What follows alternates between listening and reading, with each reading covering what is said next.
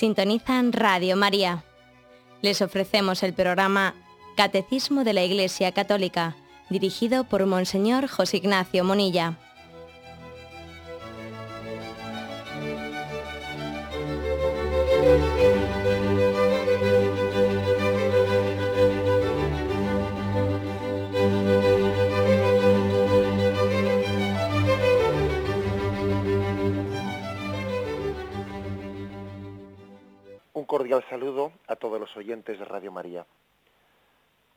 Con la gracia del Señor, proseguimos el comentario del Catecismo de nuestra Madre la Iglesia.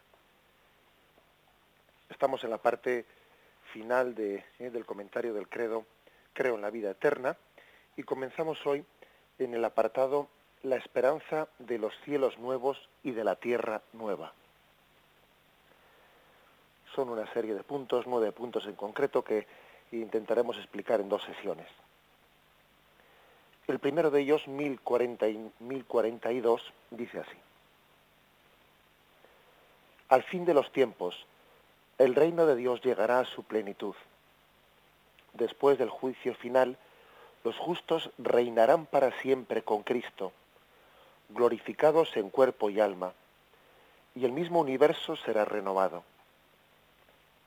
Aquí hay una cita de una de las constituciones de, del Concilio Vaticano II, la Lumen Gentium 48, que dice, la Iglesia llegará a su perfección en la gloria del cielo, cuando llegue el tiempo de la restauración universal y cuando con la humanidad, también el universo entero, que está íntimamente unido al hombre y que alcanza su meta a través del hombre, quede perfectamente renovado en Cristo.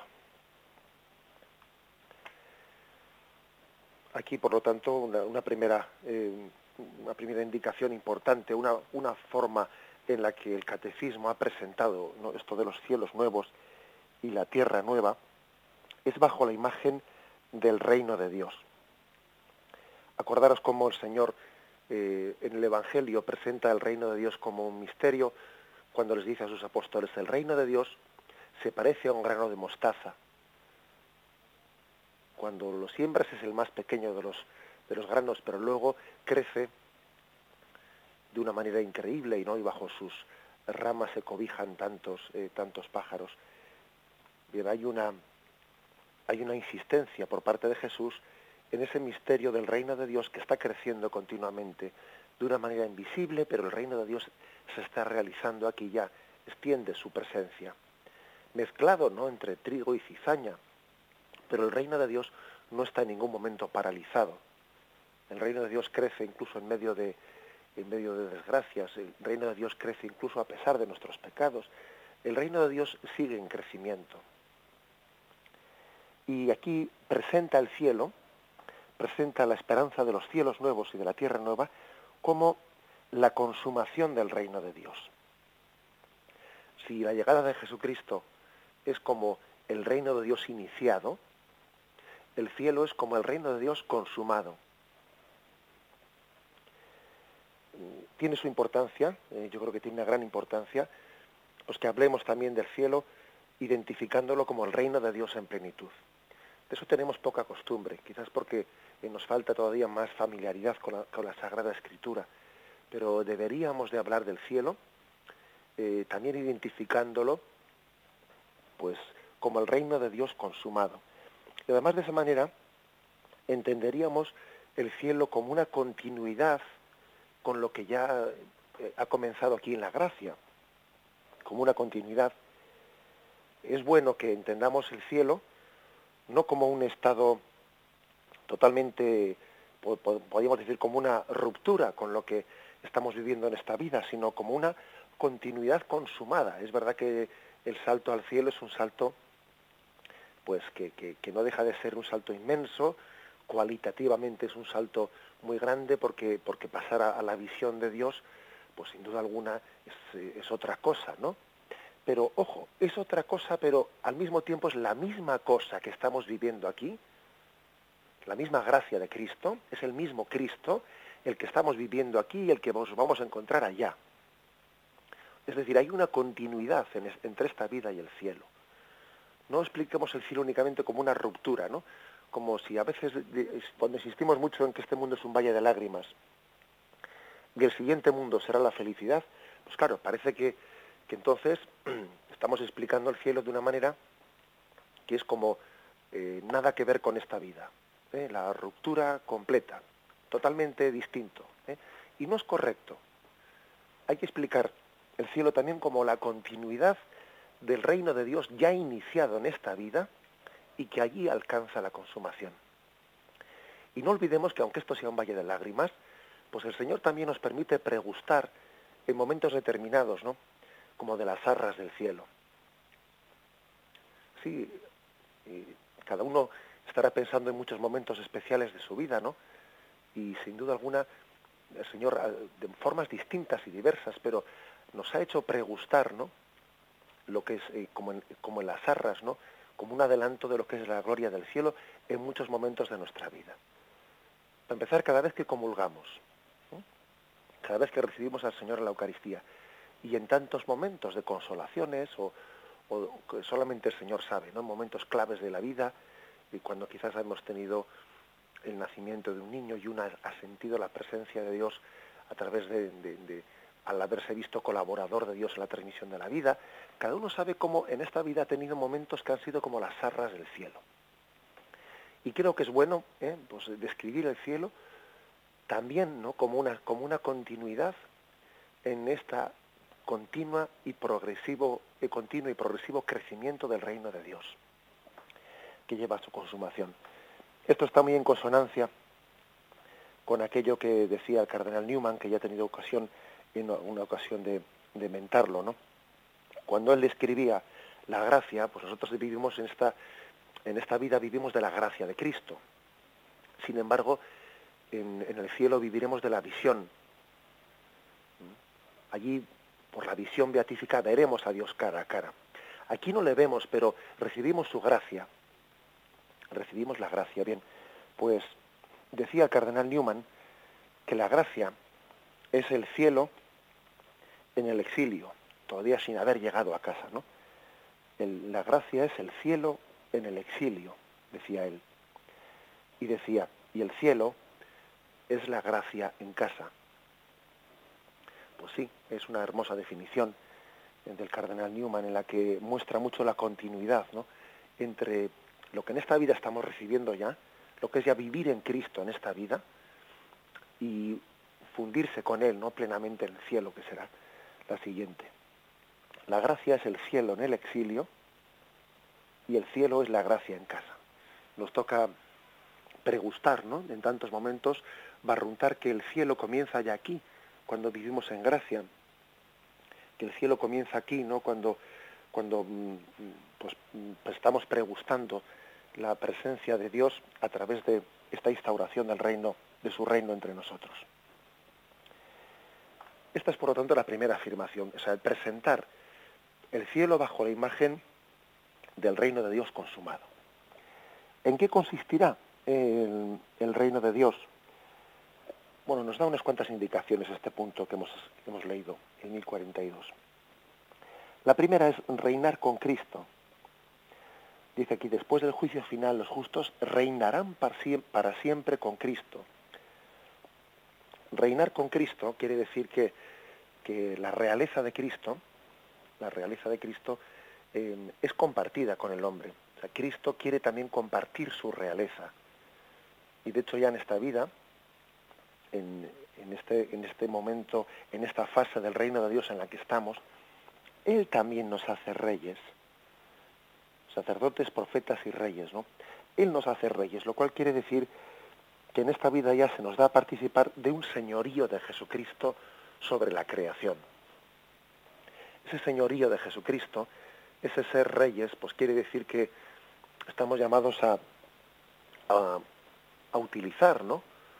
de, este mundo de tantos seres que Dios ha puesto en nuestras manos, de tantos bienes materiales y, de, mucho tipo, y muchos tipos, ¿no? Pero de tantos bienes materiales con señorío, con, señor, con señorío que quiere decir servirse de las cosas sin apegarse a ellas, servirse de las cosas pues al mismo tiempo con libertad de corazón, servirse de las cosas, como decía San Ignacio de Loyola, en tanto y cuanto nos sirven para llegar a Dios y en tanto y cuanto no, nos estorban, pues tener libertad de corazón para dejarlas. Eso es ser Señor, eso es participar del señorío de Jesucristo. Sin embargo, el hombre, pues cuando mm, pues no se ve libre, ¿no? Para usar de las cosas y sin embargo su corazón se apega a ellas, cuando se convierte en esclavo de las cosas, en esclavo de los bienes materiales, más que en, dueño y señor de ellos, ¿no? Pues entonces, esto que por su pecado todavía no le ha permitido a Cristo, pues no, o todavía no le ha permitido que Cristo comparta con él ese señorío. Y vive más bien, ¿no? Pues todavía sin, sin que el reino de Dios pues haya instaurado en su corazón. Por eso el reino de Dios es un, eh, el cielo también es una participación plena de, esa, de ese reinado con Cristo. Y, entonces nosotros veremos como aquí pues hemos vivido ciertas esclavitudes, esclavitudes con muchas cosas, ¿no? En las que uno pues le ha sido costoso en esta vida tener como si no tuviese, poseer como si no poseyese, etcétera, ¿no? Le ha sido costoso. Pues eh, ha podido tener esclavitudes hacia, hacia la comida, ha podido tener esclavitudes hacia hacia el dinero, ha podido tener pues, apegos personales, cosas que le, que le, cueste desprenderse de ellas, ¿no? Uno puede tener eh, esclavitudes diversas, ¿no? Y en la medida en que eh, se deja rescatar por Cristo, pues también gozará en el cielo de, de esa realeza en la que verá que todos esos bienes están postrados a sus pies, como nosotros estamos postrados a los pies de Cristo aquí nos cuesta amar ordenadamente las cosas, nos cuesta amarlas ordenadamente. A veces, bueno, pues ese pecado que tenemos en nuestro interior nos lleva a amar las cosas desordenadamente. Y sin embargo, pues en, el cielo, mm, todos los bienes materiales, todos los bienes que serán allí planificados en un cielo nuevo y una tierra nueva, de la cual ahora hablaremos, ¿no? Ese cielo nuevo y esa tierra nueva, pues allí no será fácil amarlos ordenadamente y estarán puestos al servicio del hombre, reconociendo el señorío que tiene el hombre sobre la creación. Al mismo tiempo, no de que el hombre está postrado ante Cristo, reconociendo su señorío. Eh, será como eh, la plenitud de aquello que dice San Pablo. Todo es vuestro, vosotros de Cristo y Cristo de Dios. es decir, ese orden en la creación será el que se, sea plenamente consumado en el cielo. Todo es vuestro, vosotros de Cristo y Cristo es de Dios, Padre. Eh, ese orden es el que pedimos por gracia, eh, pedimos que no sea plenamente consumado en el cielo. Entonces sí que el hombre será Señor y Rey. Como en esta vida ocurre, ¿no? que a veces somos esclavos, ¿no? esclavos del dinero, esclavos de los bienes materiales. Allí habrá un orden perfecto en ese reino de Dios, orden perfecto en que en el que se manifestará aquello que dice el libro del Génesis, ¿no? Cuando mm, Yahvé le pidió al hombre que pudiese que pusiese nombre a todos los animales, ¿no?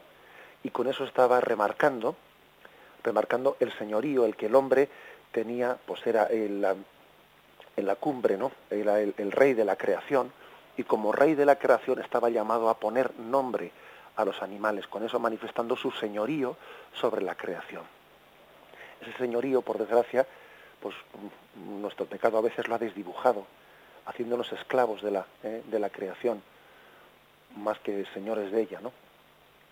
Bien, pues eso será plenamente de nuevo rescatado, purificado y ordenado en la consumación del reino de Dios. Sin apegos, sin esclavitudes, allí eh, reinaremos con Cristo. El segundo punto, del mil, segundo aspecto, mejor dicho, del 1042, en qué consistirá ¿no? esa plenitud del reino de Dios. Dice que será la glorificación. Los justos reinarán por siempre con Cristo, glorificados en cuerpo y alma. Bien, la glorificación en cuerpo y alma es el reinado de Cristo en plenitud, porque mm, el cuerpo no se sustrae ¿eh? a ese reinado. El reinado de Cristo no solo es sobre lo espiritual, también es sobre lo material. Cristo está llamado a ser rey no solamente de lo espiritual, ¿eh? todo lo que ha salido de las manos de Dios, pues de, todo ello es dueño y Señor Jesucristo. Y, por eso fijaros cómo en el cántico de las criaturas, San Francisco de Asís ¿no? y otros santos sabían que las, la creación glorificaba a Dios, ¿no? Pues él, hablaba en esos términos. Pues astros del cielo, bendecid al Señor. Nubes y granizo, bendecid al Señor. Plantas y animales, bendecid al Señor. Tenía claro, claro San Francisco de Asís, que la creación material también estaba, había sido creada para dar gloria a Dios y que estaba llamada a ser glorificada. ¿eh? El, hombre en cuerpo y alma está llamado a, a glorificar a Dios, a ser glorificado y a glorificar a Dios.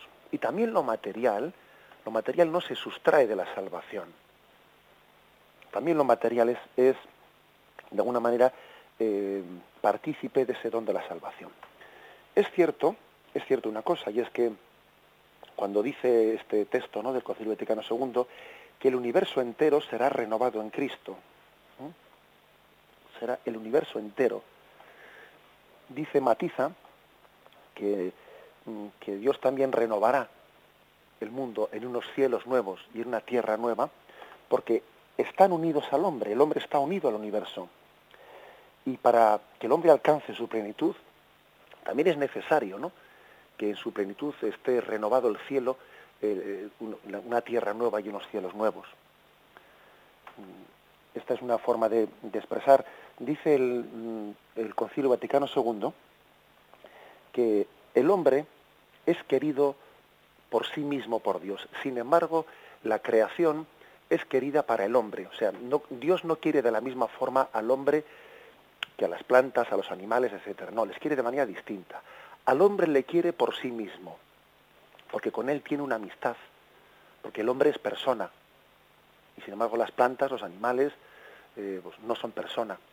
Entonces, Dios quiere al hombre de una manera distinta como quiere a los animales o como quiere la creación dice eh, Concilio Vaticano II, al hombre le quiere por sí mismo y a la naturaleza Dios le quiere por el hombre. Ahora, quiere también a la naturaleza, pero la quiere porque es el hábitat del hombre, la quiere pues porque es eh, el entorno el entorno en el que el hombre es feliz. El entorno, es como si pusiésemos un, ejemplo, ¿no? Todo ejemplo hay que decirlo, como siempre os digo, con, con cuidado, ¿no? Una madre quiere a su niño por sí mismo.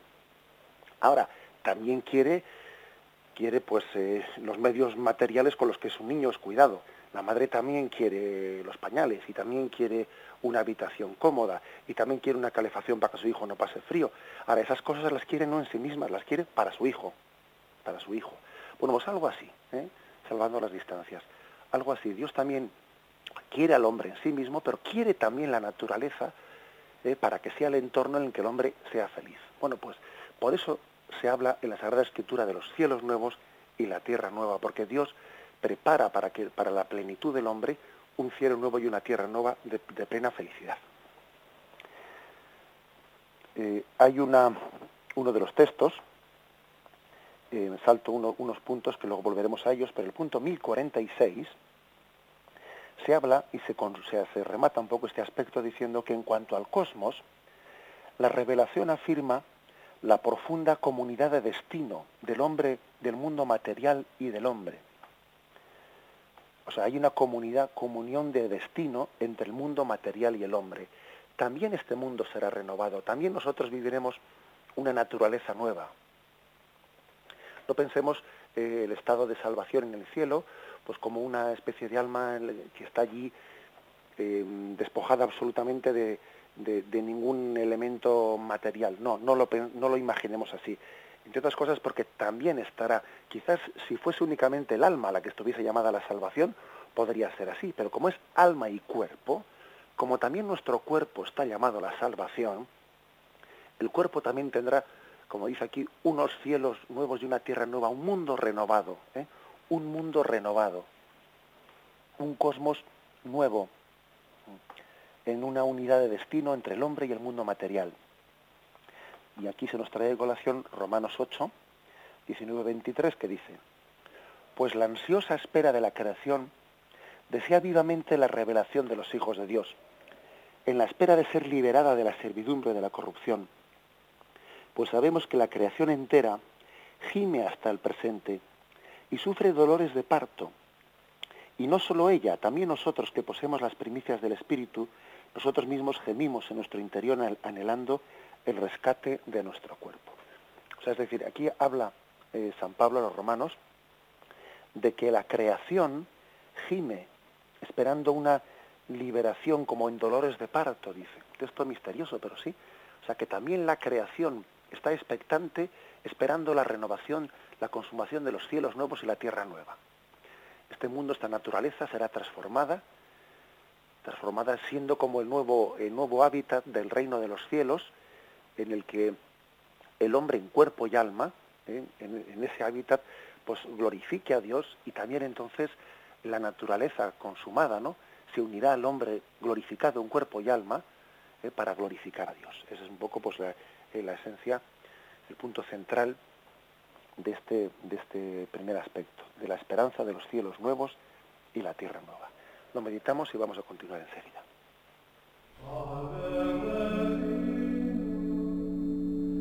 Punto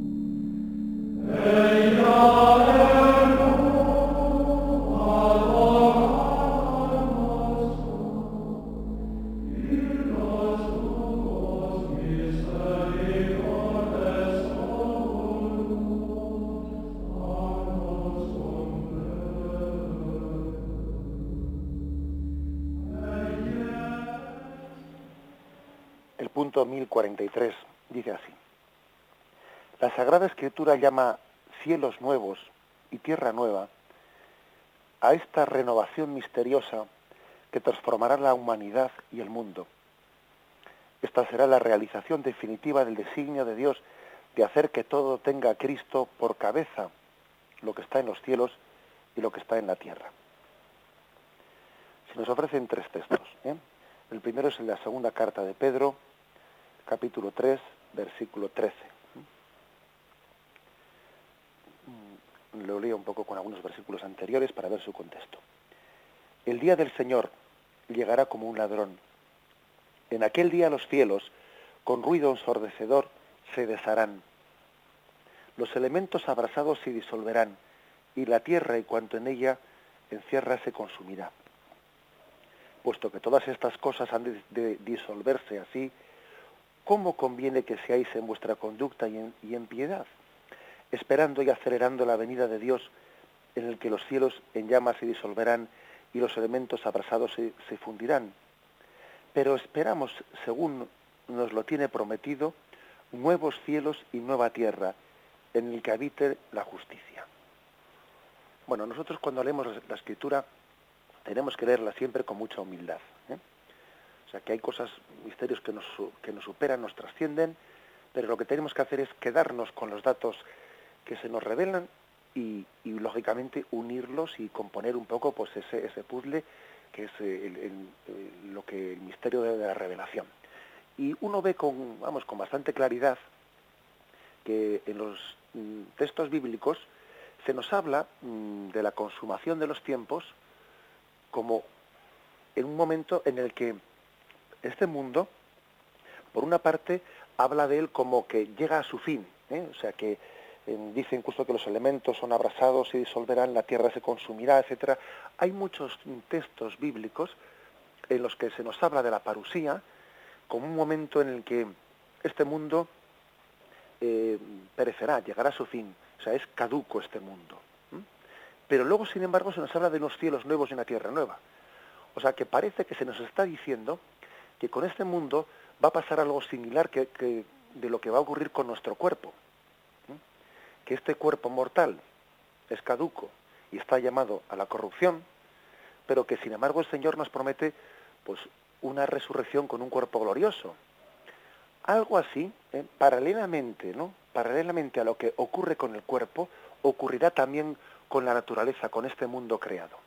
Porque es que hay textos en los que se habla del fin del mundo, incluso con, algunos, algunos de ellos tienen tintes apocalípticos de que este mundo desaparecerá, las llamas, las, llamas lo consumirán, o sea, con, con, con una especie de imágenes del fin del mundo, ¿no?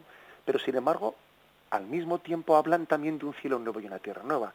Luego nosotros, sin poder ser, sin poder saciar curiosidades de cómo va a ser eso, porque la Sagrada Escritura no está hecha para saciar curiosidades, sino para darnos los datos fundamentales de la fe, esto es importante que lo tengamos en cuenta, nos quedamos con, estos dos, eh, estas dos afirmaciones.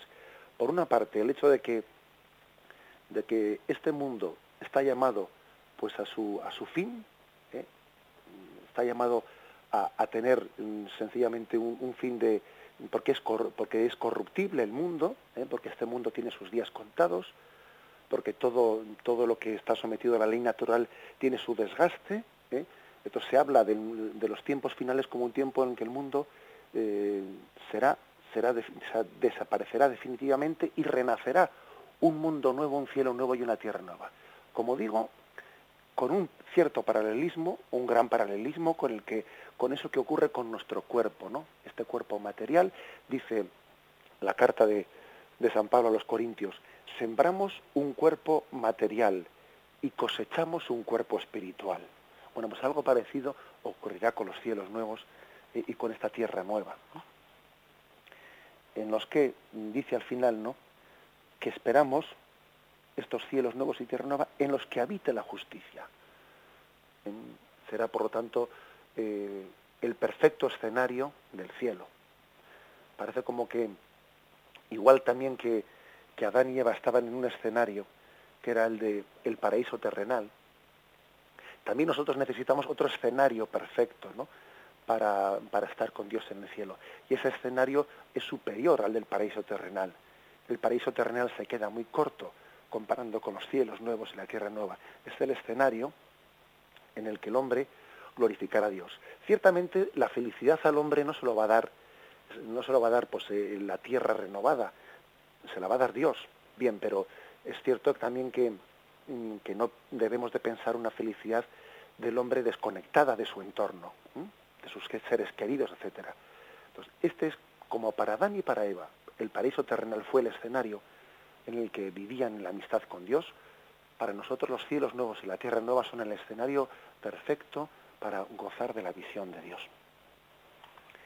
El siguiente texto que se nos ofrece, Apocalipsis 21, 1. Luego vi un cielo nuevo y una tierra nueva, porque el primer cielo y la primera tierra desaparecieron y el mar ya no existe.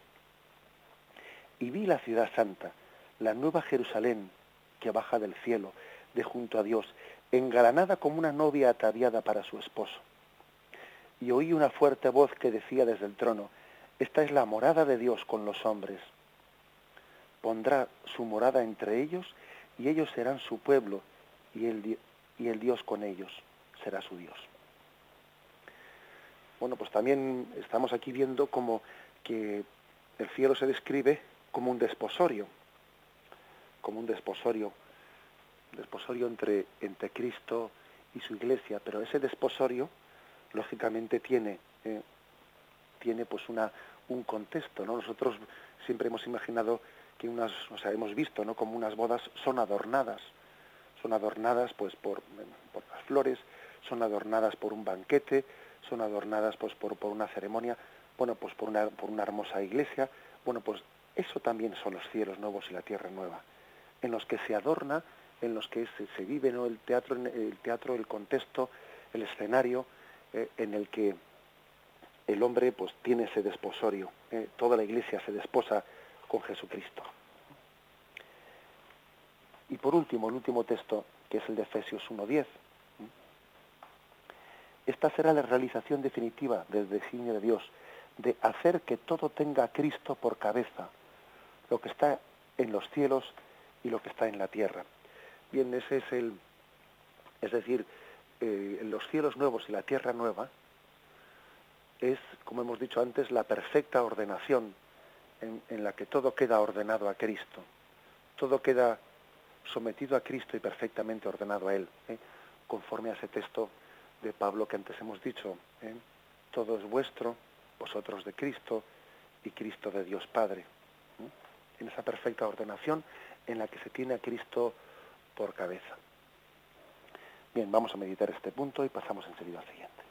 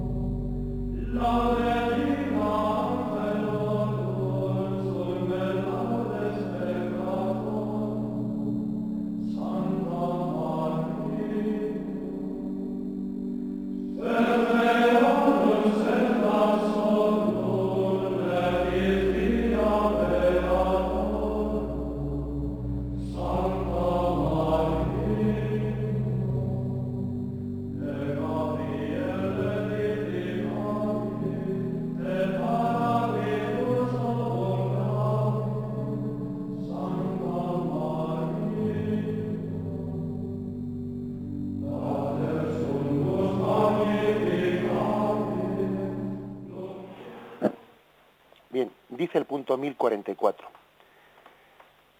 En este universo nuevo, la Jerusalén celestial, Dios tendrá su morada entre los hombres, y enjugará toda lágrima de sus ojos, y no habrá ya muerte, ni habrá llanto, ni gritos, ni fatigas, porque el mundo viejo ha pasado. Es hermoso este texto, verdaderamente hermosísimo, ¿no?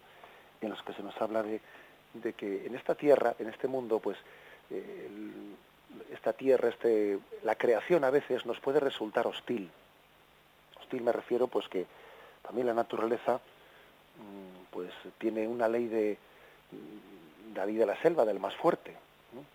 La naturaleza a veces no resulta hostil, por ejemplo, cuando el hombre carece de agua, por ejemplo, cuando en la misma naturaleza pues se vence el más fuerte y el león, ¿eh? el león se tiene que comer al, al, al cordero, etcétera, ¿no?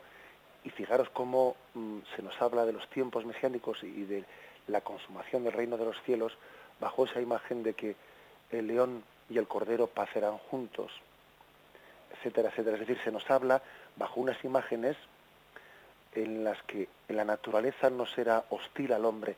Dice, el niño jugará con la ura de las pices, es decir, el niño jugará con la serpiente y no le morderá, etcétera.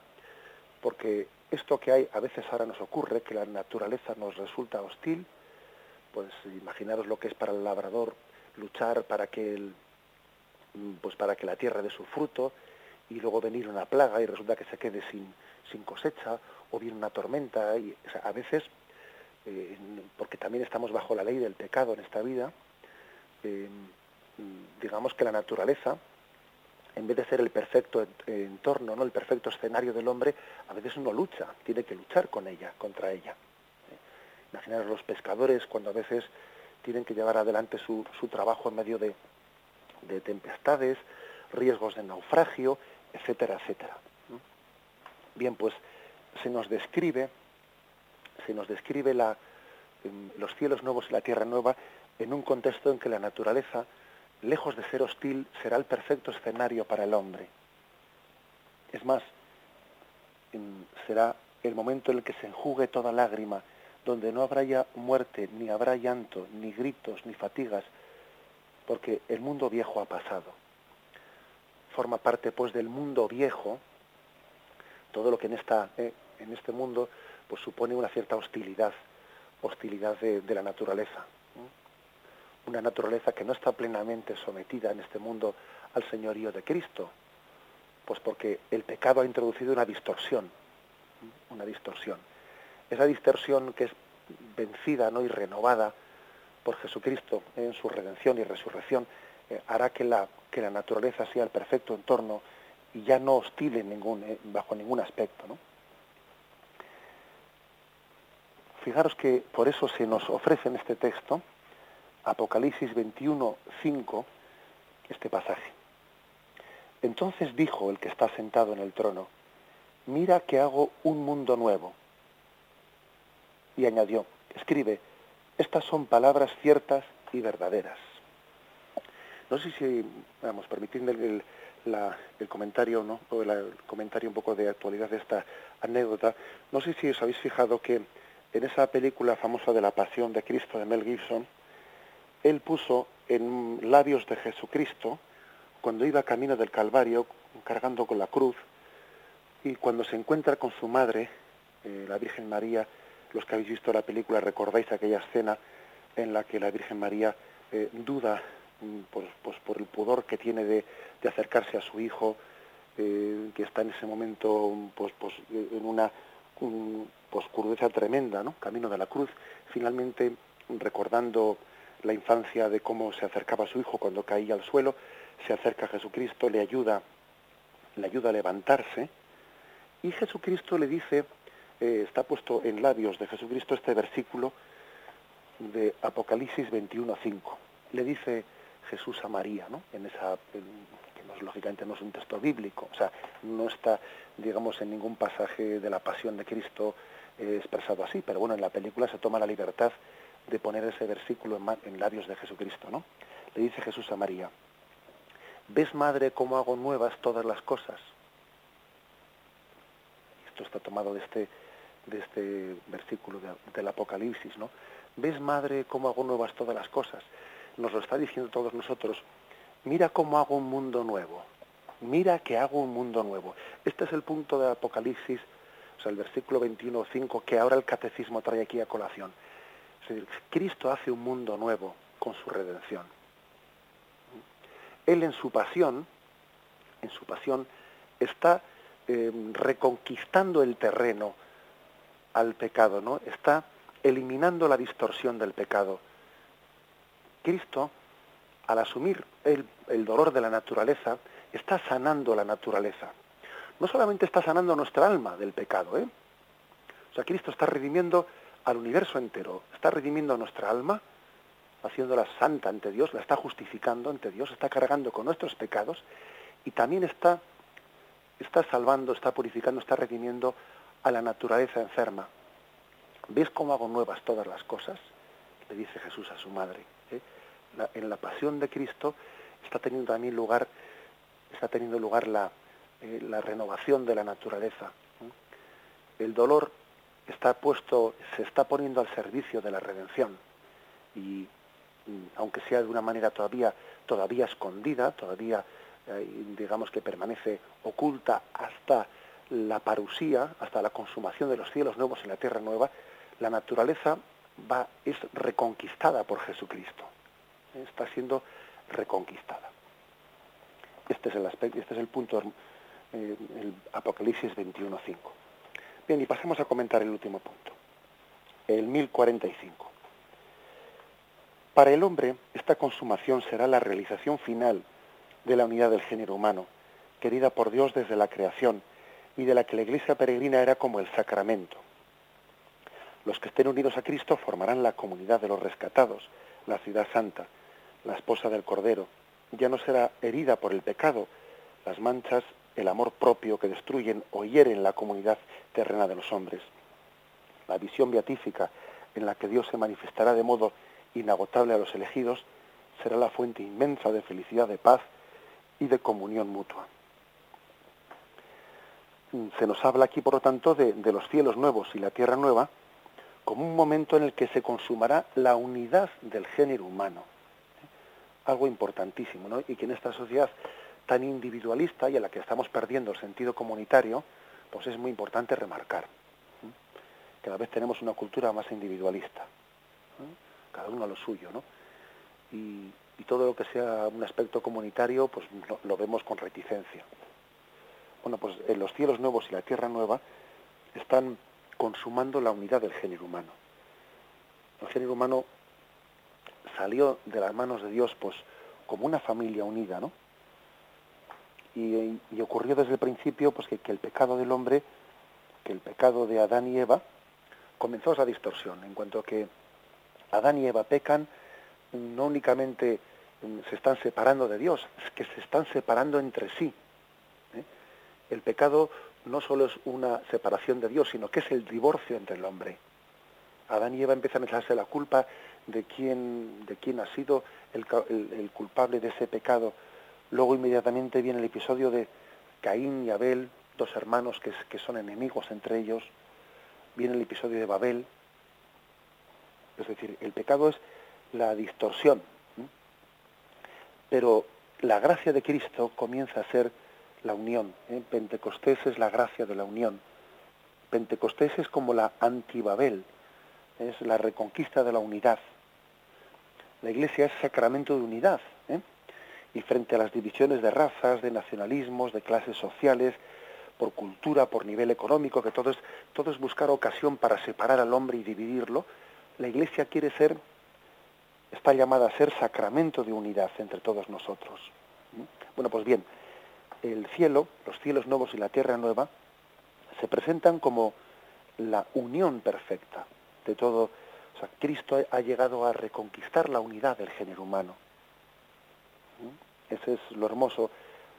Mientras que en, el, en esa parábola del hijo pródigo veíamos cómo el hermano había dejado de sentir hermano suyo, ¿no? Este hijo tuyo se ha gastado el dinero en malas mujeres, hijo tuyo le llama. Y el padre le dice, oye, tu hermano, como que hijo tuyo, tu hermano estaba perdido y lo hemos encontrado. Acordaros de cómo, de cómo tras el asesinato ¿no?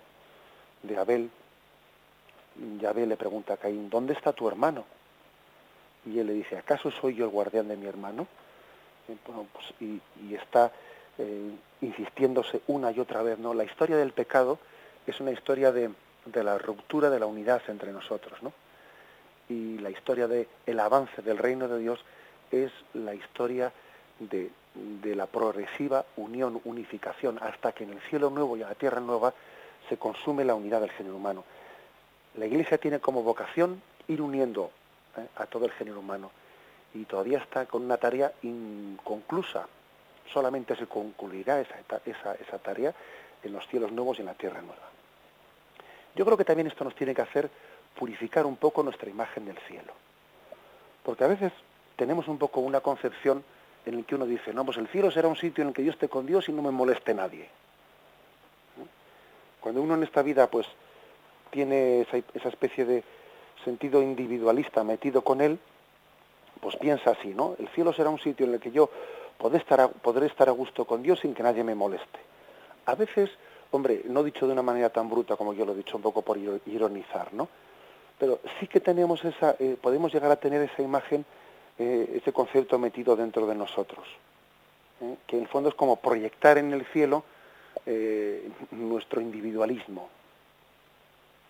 No pensemos en el cielo como un lugar en el que yo estoy con Dios sin que, sin que mis hermanos me molesten, porque es que la comunión con mis hermanos no es algo que me molesta, que me deba molestar, sino que es algo que me debe de, ser ocasión de, plenitud y de gozo. Luego, más bien pensemos en el cielo bajo la imagen de la familia unida que glorifica a su Padre. La familia unida es un aspecto muy importante ¿no? de los cielos nuevos y la tierra nueva. Purifiquemos ¿no? las, las imágenes individualistas que tenemos, las imágenes en las que nos, nos olvidamos ¿no? de, de que hemos que nacimos de Dios como familia y estamos llamados a volver a Dios como familia, ¿eh? glorificando a Dios en esta unión, ¿no? Unión con, con la naturaleza y con el mundo transformado, pero como familia glorificando a Dios. Bien, lo dejamos aquí porque hemos pasado el tiempo y me despido con la bendición de Dios Todopoderoso. Padre, Hijo y Espíritu Santo, descienda sobre vosotros. Alabado sea Jesucristo.